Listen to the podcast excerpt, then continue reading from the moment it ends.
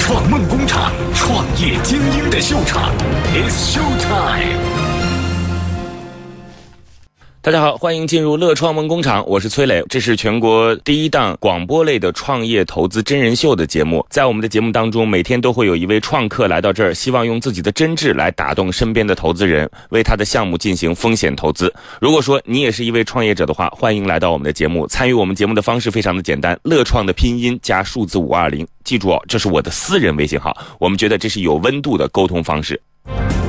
创梦工厂，创业精英的秀场，It's Show Time。今天我们要讲的话题其实已经不算是一个新闻了，过去几天了，讲的呢就是黄晓明和 Angelababy 的婚礼的同时，在中国首位在。医学方面获得诺贝尔奖的屠呦呦先生，我们为什么要叫他先生呢？因为是对于长辈的尊称。在这件事情当中，屠呦呦获得诺贝尔奖，黄晓明搞出了奢华的婚礼，本来没什么关系。但是屠先生的一句“我的奖金可能在北京还买不了一个客厅”的时候，就有很多人跳了出来，认为这个社会的分配机制发生了巨大的问题。为什么一个戏子能够有这样天价奢华的婚礼，而为人类做出无限贡献的科学家，最终达到了科学的巅峰，却在北京这样一个城市当中，他的收获不能换来一个居身之处？这样的分配方式到底科学吗？这样艺人的收入科学吗？乐创梦工厂，创业精英的秀场，It's Show Time。很多人都在讲啊，这艺人在我们古代的时候，其实并不是一个像现在如此光鲜的行业。怎么到现在来就变得第一高高在上，第二有些艺人甚至富可敌国？这应该是不对的吧？其实艺人这个行业在现在，如果你不出名，依然很清苦；在古代，如果你是一个当家花旦，那会有非常让人羡慕的收入。知道寇准吧？这个应该是北宋的宰相了。寇准有一次在开封街上的一个酒馆喝酒的时候，看到了一个唱歌的女子，哎，听了几耳朵，觉得这姐们唱歌不错，然后呢，一时兴起就点了个歌，你来唱给我听一下。然后一听之后，哇，唱的太好了，然后就说赏赏什么呢？赏了这个姐们一匹绫。结果这个唱歌的歌星吧，我们称他，看了一匹绫之后，然后迟迟不走。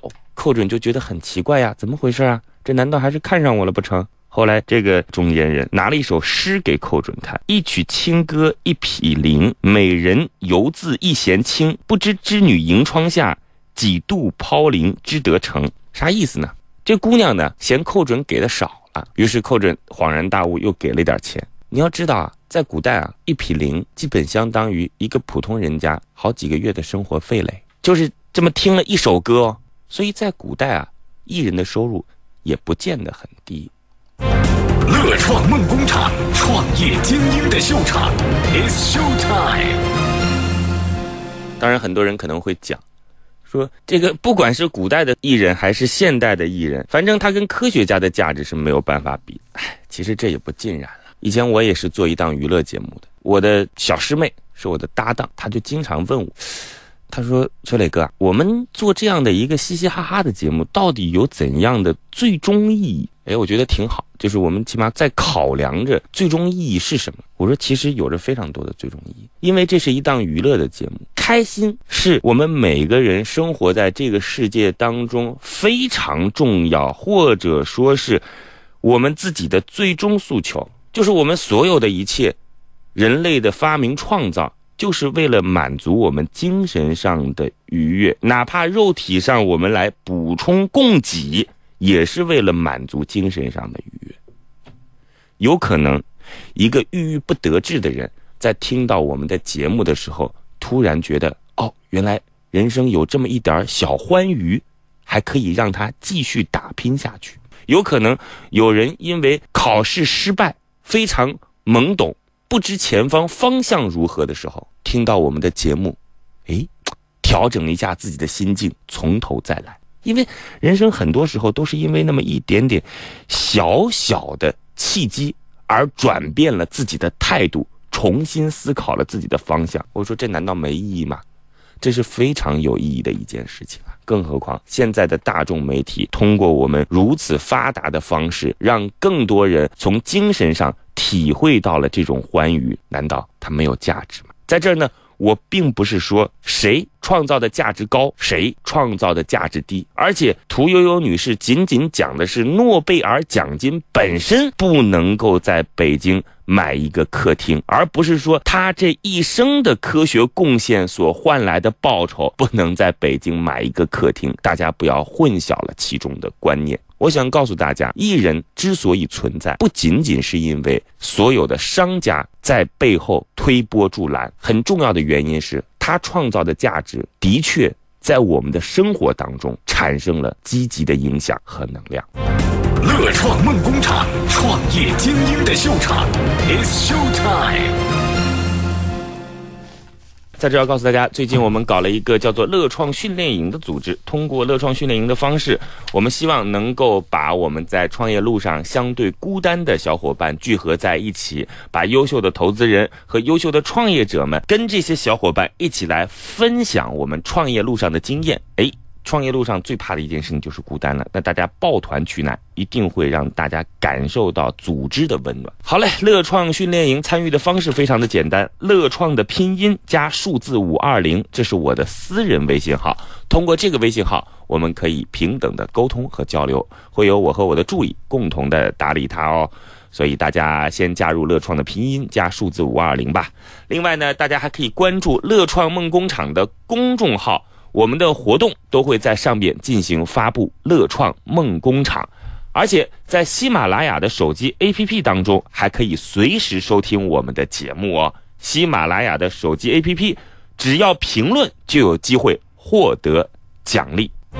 乐创梦工厂，创业精英的秀场，It's Show Time。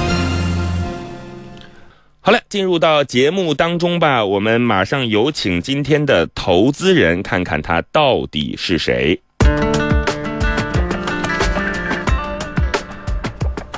有请密银资本的投资总监王凯炯，掌声欢迎。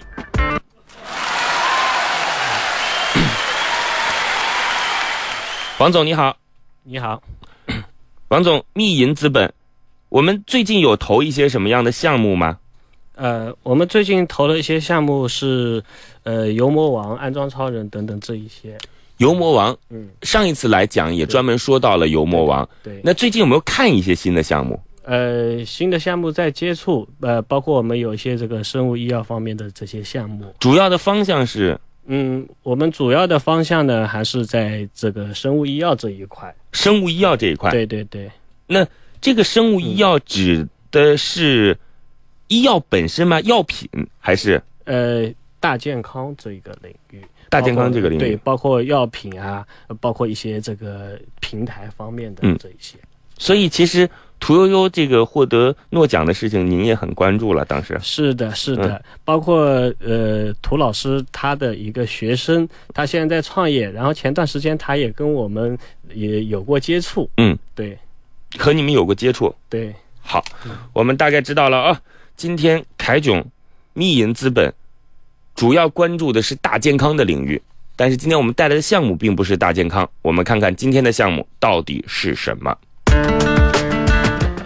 掌声欢迎智慧乡镇项目的创始人郑永富，掌声有请。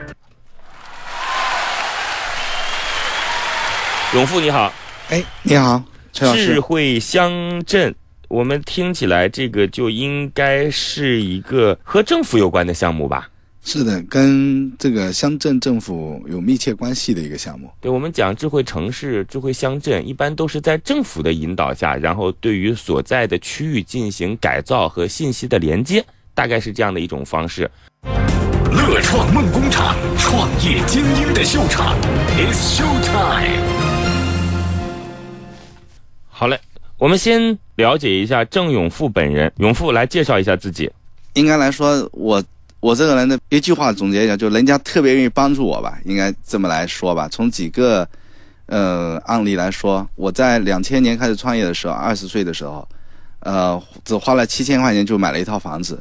是这样的。然后在两千零二年的时候，我们创办公司这样的，然后当时要注册资本五十万，我那时候二十二岁的时候，人家这个也很轻而易举的这个借了我五十万块钱，是这样的。所以我觉得在整个的创业过程当中，我是一个经常被人家帮助的一个人，是这样的。所以我觉得这个是你你你这毫无由来的爱，为什么会对你特别帮助呢？我也没有觉得你本身长得像一个特别让人觉得秀色可餐的面庞。啊，对，这个其实就是在应该来说是非常短暂的这种接触啊，这样的就是说，呃，非常短的接触当中，我就可以获取这个人对我的一种信任吧，应该是这么说，是这样的。就包括我们在这个这个项目当中的一个投资人，其实我们很短暂的可能就聊个两个小时的时间这样的，然后他就对我们呃进行投资，是这么一个情况。所以我觉得就是说，在整个的这个十五年的这种创业的历程当中，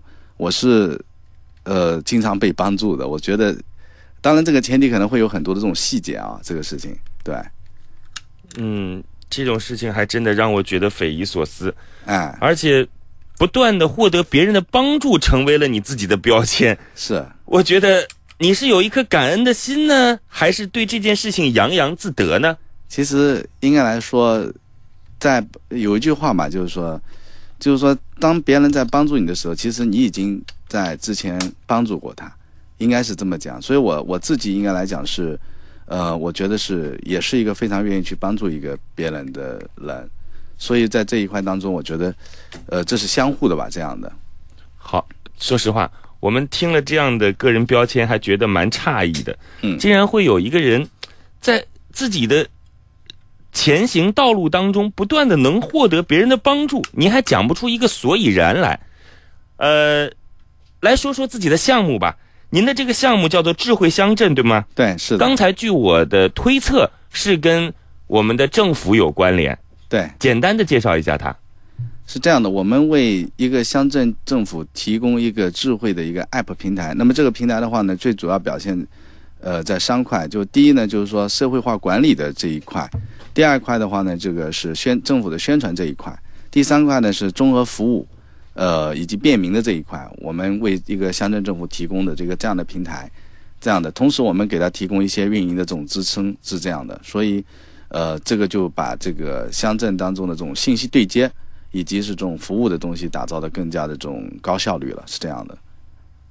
这个就是我们的一个项目，这样。我刚才听到了以后，是为政府的工作来做服务的，是吗？呃，对，为政府的这个，嗯、应该来说放，嗯、社会化管理吧，就放管理这一块的一个做做服务的，是这样的。然后也是为老百姓的这种便民来做服务的，是这样的。嗯，这样吧，我们在接下来的时间当中，会有请我们的投资人王凯炯来具体的询问你的项目。那么第一个问题，我先替凯炯问了，就是先告诉我们一下你的使用场景到底是怎样的，我现在还很难想象。乐创梦工厂，创业精英的秀场，It's Show Time。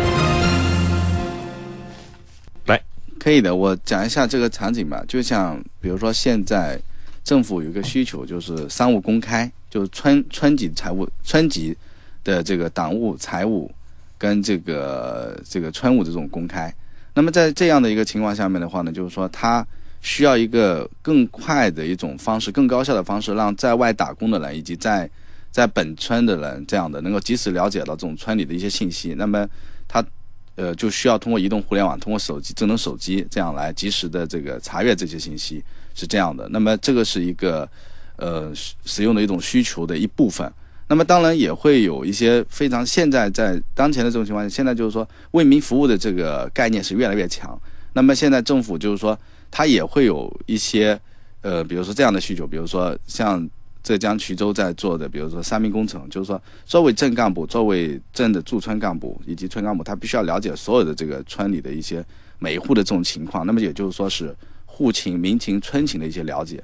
他对这些东西的了解，就会使得我们整个的这个社会会变得更加的这种办事效率会更高，或者说更加的这种贴切，也会这个更加的和谐。所以就是说，现在的话，就很多的乡镇，他希望通过这种科技的一些方式，呃，以及方非常方便的这种方式来解决一些，就是说，呃，这个一些在原来上不能够做到的一些事情，这是开管理的一些东西。你刚才听了他的介绍之后，对他的项目有了基本的了解吗？呃，我基本上了解了。但我还是基本上不了解，诶，就是我真的不知道你这个项目到底是做什么的。就如果现在与我所知的话，你就是个门户网站，就是以前政府的门户网站搬到了手机上而已。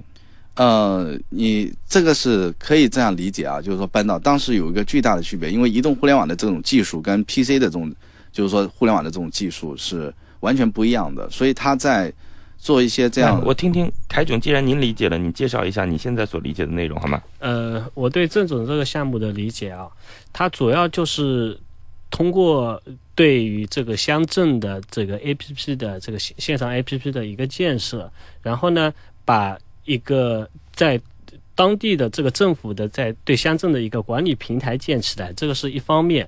那么第二个方面呢，它可能是通过这一个呃 APP 的端口，它会把这个村民的一些资源，包括在当地的一些自然资源给调动起来。那么可能是在在在外围，在外围形成一个购买，这么一个什么叫在外围形成一个，购买？就就就比如说我在杭州，哎、我想买我家乡的这个某一个特产，这个他还没介绍过。嗯，对，这个因为刚才是讲的是一个管理的一些、一些东西，就是说他这个东西可以帮助，就是说镇政府以及村级这个政这个这个组织能够更方便的让一些对一些我觉得是这样啊，就是因为我们凯炯已经私下和我们的创业者进行过深入的沟通，所以你会，你就在刚才他的描述当中来告诉我们，嗯这到底是一个什么样的项目？就是刚才你说了，政府来对自己所辖区域进行管理，对吗？对，这如这叫一个 app 吗？这这是政府自己用的东西，老百姓用它干嘛？哎，老百姓有用的，为什么呢？所以我要你告诉我，我们的场景到底是什么？啊，呃，就举举个例子啊，就像商务公开这个事情，它的对象就是老百姓，这个是这样的。台炯，你有关注过杭州市政府的年财务预算和支出吗？没有，你在搞笑吗？我想问一下今天的这位创业者，啊，没有，这呃，我跟你说，现在啊，每个村的村民，很多村村民，对本村的这种财务这种东西，他会因为跟他的利益是切身关系的。我们跟杭，我们不去关注杭州的，因为杭州跟我这个没有什么太多关系。而我本村的这种财务的支出是跟我本身本人是有极强的这种粘性的。大概知道现在的场景，但这样的场景我依然觉得，其实专门做一个 app 来满足这样的场景，让我觉得匪夷所思。哦，那你提的太好了。其实是这样的，我们这个 app 是一个综合性的一种平台，这仅仅只是我们在里面说的一小部分而已。是这样，就像刚才我说的这种放管理、社会化管理这一块，包括这个、这个、这个，比如说垃圾追溯这一块，是这样的。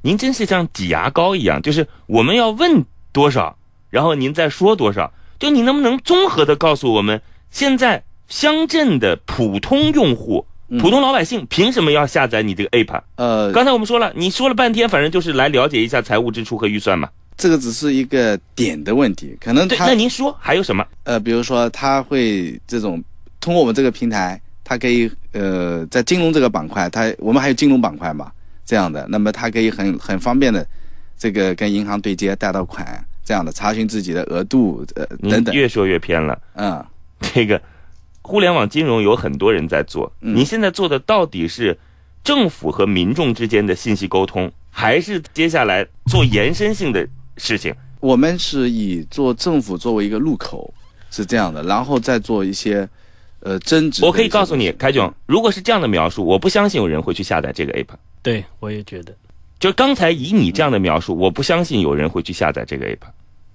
你告诉我，在你的 app 当中有两点嘛？嗯第一是政府的一些政务，对对吧？对，第二是我所能够听到的哦，就是大家可以上去看一下政府的政务，嗯，就是这件事情，你认为那那那不仅仅是这一块，是这样的，对？所以可以你要介绍呀。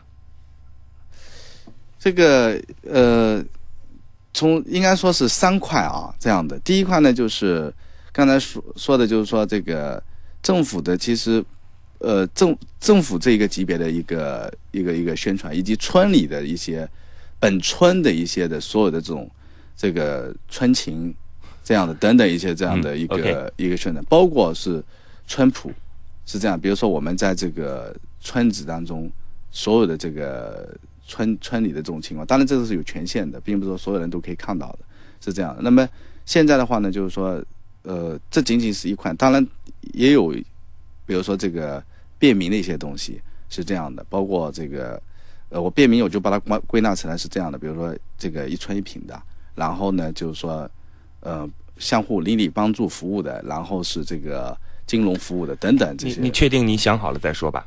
嗯来，我们还是问一下其他的信息。凯总，嗯，呃，我想问一下，就是这个产品有没有上线？产品上线了，嗯，嗯，是呃安卓版的对，安卓版跟苹果版都上线了，都上线了，对对对，是。那么目前这个你上线的这些乡镇有多少数量？目前上线不是很多，我们总共大概在八家左右嗯这样的上线的。那么这个关注这一个平台的这个用户数量呢？我们大概是每个乡镇大概在三千到四千人左右。啊，三千到四千。。对，啊那么目前我们公司是否有盈利？呃，有有略微盈利了，现在、嗯对。啊那么你的这个盈利模式主要是盈利模式现在是这样的，我们就是给政府提供这样的一个平台，这样的，然后由政府来付费买单，是这样的。然后这个这是第这是第一期的这样的盈利的这个规划，是这样对。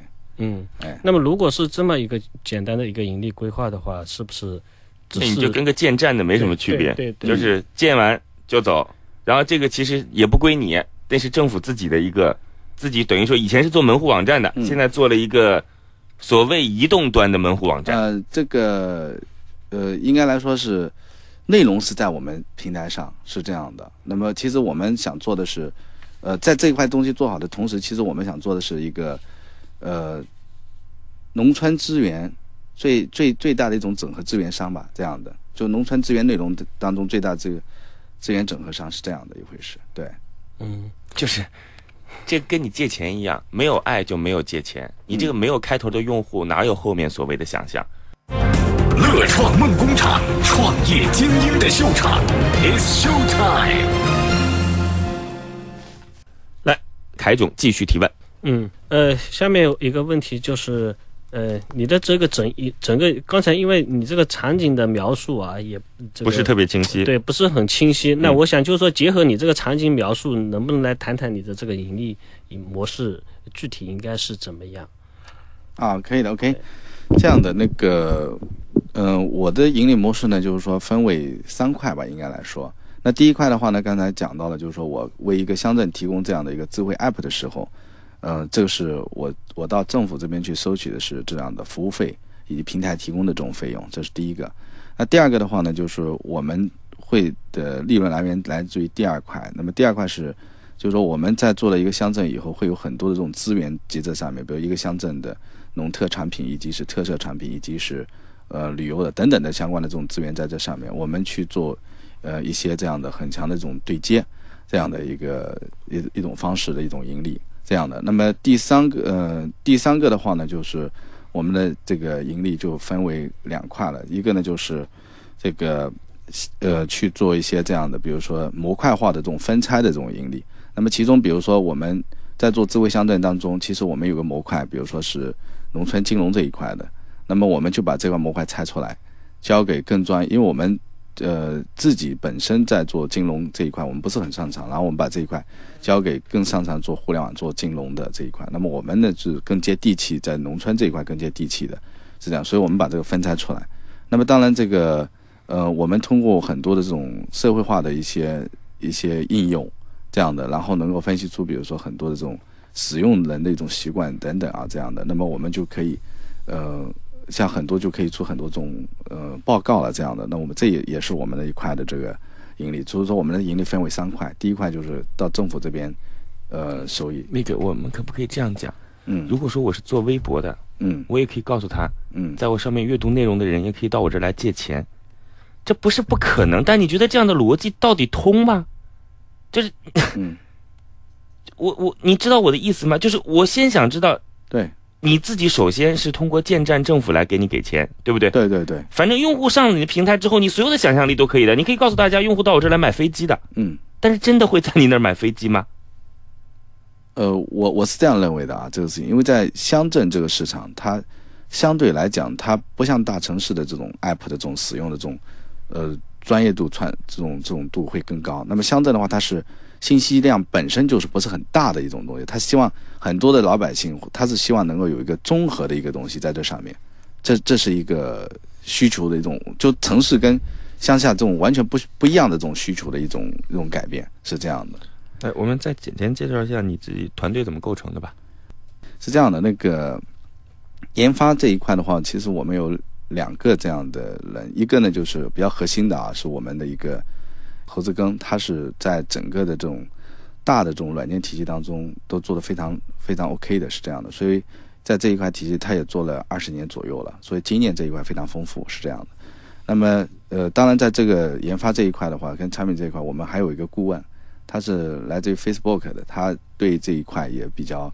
看好他是做我们的顾问的，所以我觉得在这一块，呃，是能够保证我们的这种技术的这种任何的这种压力的。那第二个的话呢，就是我们的这个营销这一块的总监，他是在做传统行业做了十五年左右的这样的一个市场，是这样，他来负责我们的整个这一块，也是我们一个很强的搭档。那么我们在呃运营这一块呢，这个合伙人的话呢，他是原来是。做文化产业的这个创始那个那个创办企业的这样的，那么他现在来做乡村这个内容的这个运营，以及在整个这一块的这个提升，我对我们来讲是一个非常大的一个补充，是这么一回事。对，好，嗯，我们按理说到这儿应该说一句，我们已经基本了解了创业者的项目，现在接下来投资人继续深入提问，但是我不能讲这句话，因为起码对我来讲，我还没有基本上了解这个项目。乐创梦工厂，创业精英的秀场，It's Show Time。开兄，嗯，呃，我觉得在这个项目上面啊，这个商业模式啊，呃，稍微有点不是很清晰啊。永富他提到的这一块呢，主要就是说接承担政府的业务啊，那这一个可能也是作为你在这个团队。发展过程中啊，呃，通过这块业务能养活你团队。那么在后续的这个商业模式上面，是不是我们可以更进一步的来探讨？那包括你刚才，我我想开总，我觉得咱们现在还不先说是，就是它到底是个什么样的产品，我现在都很难理解得了。就是首先我你这个 app 下载下来之后，不是每个政府各一个 app，是一个 app 当中有很多政府，是不是？不，一个政府一个 app 嘛，就是比如说，这个 A 镇 A 乡镇和 B 乡镇的 app 就是不同的。哎，对，不同的，没错吗？嗯，A 乡镇和 B 乡镇的数据也不是对导的。呃呃，它是用户是共享的，是这样的，用户是共享的，就是说，呃，应该这么理解吧？它的管理的东西它是不打通的，嗯，但是呢，它的这种综合服务的东西是打通的。综合服务的东西是你自己内嵌进去的内容，对不对？对对对。OK，也就是在当中有几个入口，其实后边后端都是相通的。对，是的。但是它这，比如说这个显的是乌镇，那就是乌镇，对吧？嗯。塘溪镇就是塘溪镇，就是每一个有自己的 app，是吗？嗯，对。OK，那就跟政府的门户网站，其实这这我们现在把它不叫门户网站了，叫门户 app 了。我不知道这样的项目，老百姓用它的原因到底是什么？真的只是到上面去查一下，所谓今天。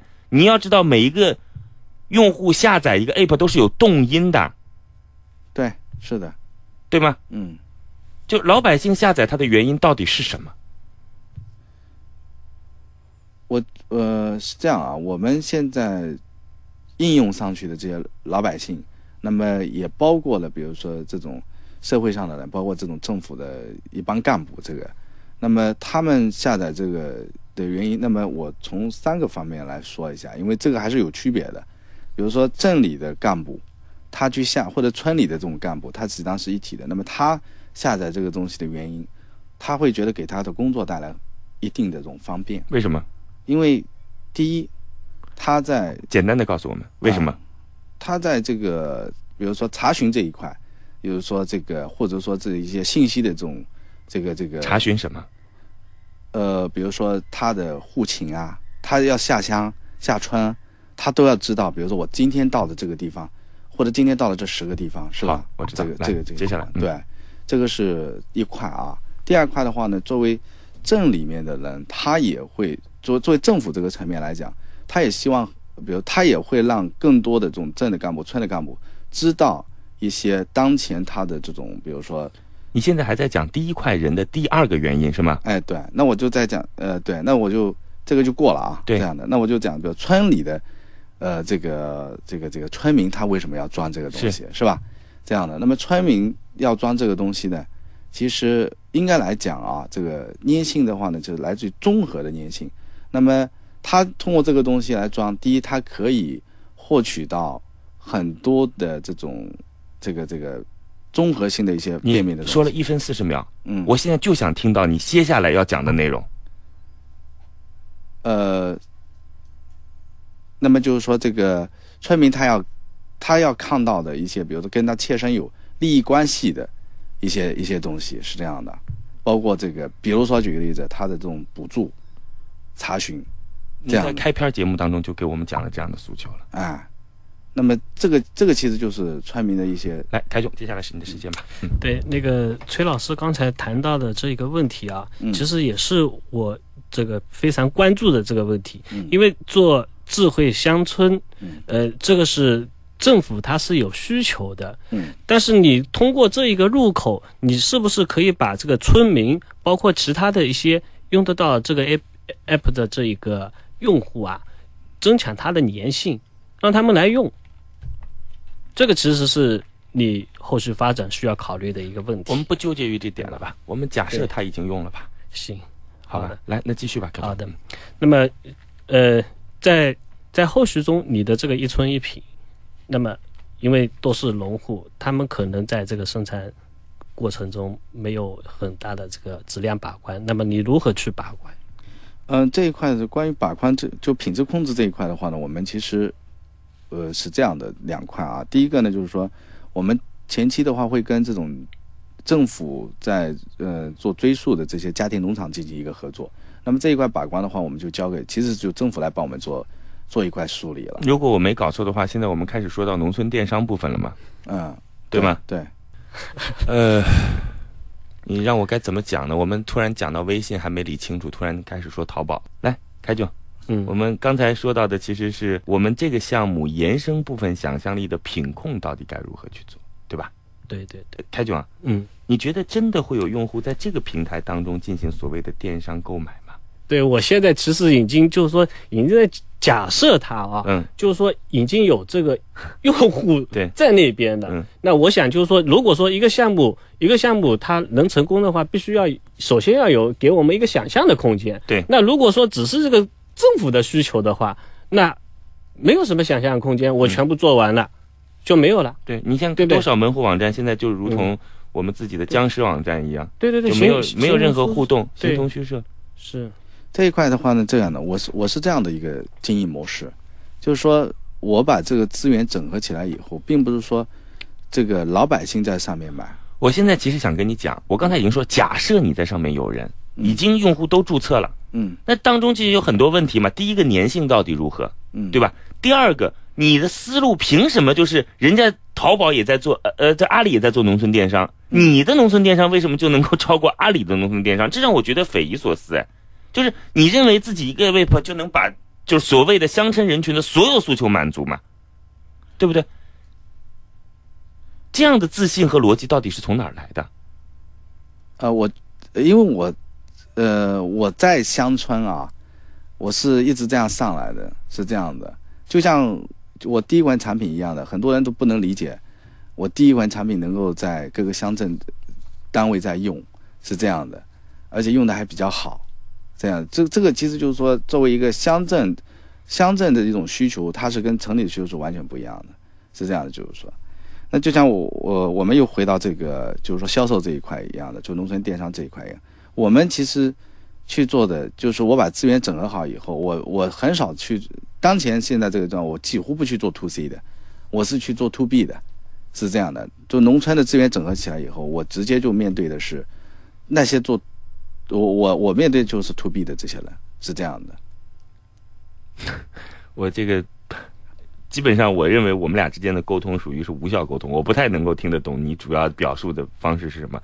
来，开总再问一道问题吧。好，呃，还有一个问题就是，你既然说呃这个项目要在全国把它推开来，对，那么当你在向这些贫困地区推进的时候，那我就就就假设你这个平台上已经有很多有富有粘性的这些用户了啊，嗯那么在你这个利用你这个平台的这个这么一个优势啊，就其实还不是有有这个还还没有出现的这个优势啊，那么在这些贫困地区的资源。啊，如何把他们这些资源给调动起来？那么，呃，把这些资源啊面向全社会发布，让他们知道来做，呃，这有有有这么一个地方生产的这些这么好的这个产品，那么这个其实就是说，对于你企业来说是一个体现你企业社会价值的一部分。那么这一部分你是怎么考虑的？呃，这一块的话呢，呃，是这样的，我我们在做这个平台的时候呢，就是说，呃，有个这样的一个特点，就是说，用户是共享的，是这样。比如说我做了，呃，十个乡镇，那我现在大概有四万个用户，是这样的。那我这四万一个用户是全部是打通的，是这样的，在这个这个平台上面。那么，在这种比如说刚才说的这种非发达的这种区域等等这一块，那我我其实我可以借助这个政府这个入口，或者说得到的一些，比如说把一些农村资源的东西把它整上来，整上以后，其实比如说我整了甘肃的一块资资源，那其实我在浙江的所有的乡镇的这一块，其实它是都可以看到这一块的这个信息的。好这，样。这次告诉我融资多少钱吧，来说个数字。嗯呃，这是这样的，我这次融资，呃，大概在呃三百万左右，好，出让这。样，出让大概是在呃四个点左右，这样的。终于到了最后的时刻，悬念将在此刻揭开。今天的乐创梦工厂究竟是创业者获得导师的青睐，拿到心中的创业投资，还是创业导师心头另有所好，不做投资考虑？导师，请告诉我们，对于今天的创业项目，你的投资态度是 yes or no？今天来自民营资本的王凯炯来告诉我们最终答案。呃，我的选择是 yes。谢谢。呃，对于这个项目，我们在最最后十秒钟告诉大家，其实我本人很清楚，但是可能我对于我自己的介绍和对于创业者今天的介绍都很不满意。下次再见。